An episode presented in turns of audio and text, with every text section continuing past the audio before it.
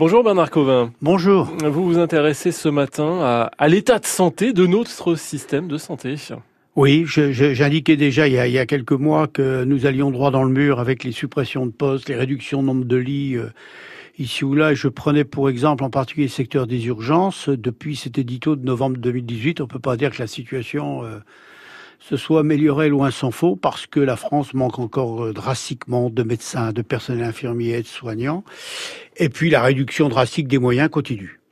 Euh, la santé des Françaises et des Français, je trouve aujourd'hui, mérite beaucoup mieux que des des dispositifs comptables, des critères de, de, marché. En fait, la santé publique est de plus en plus gérée quelque part largement comme une, une entreprise de droit privé où le, l'économie euh, prend le pas sur d'autres critères euh, humains, sociaux.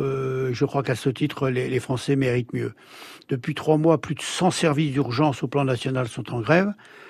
La ministre de la Santé, Mme Buzyn, a débloqué 70 millions en, mesures d'urgence pour tenter de, calmer. En définitive, il semblerait bien qu'elle n'a pas du tout calmé.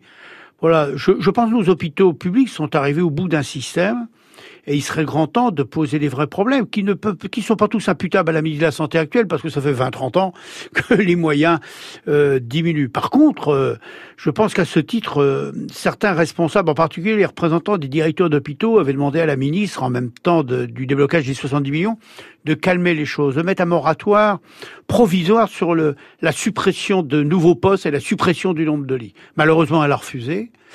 Elle a refusé parce que je crois qu'il faut être très clair. Elle, elle, est, elle est prisonnière, tributaire, comme d'habitude, de Bercy. Le, le diktat budgétaire des fonctionnaires de Bercy prend le pas sur tout le reste. je crois que la santé, c'est quand même quelque chose qui est important, y compris même si ça génère du déficit budgétaire, parce que c'est important pour les générations qui nous, qui nous suivront.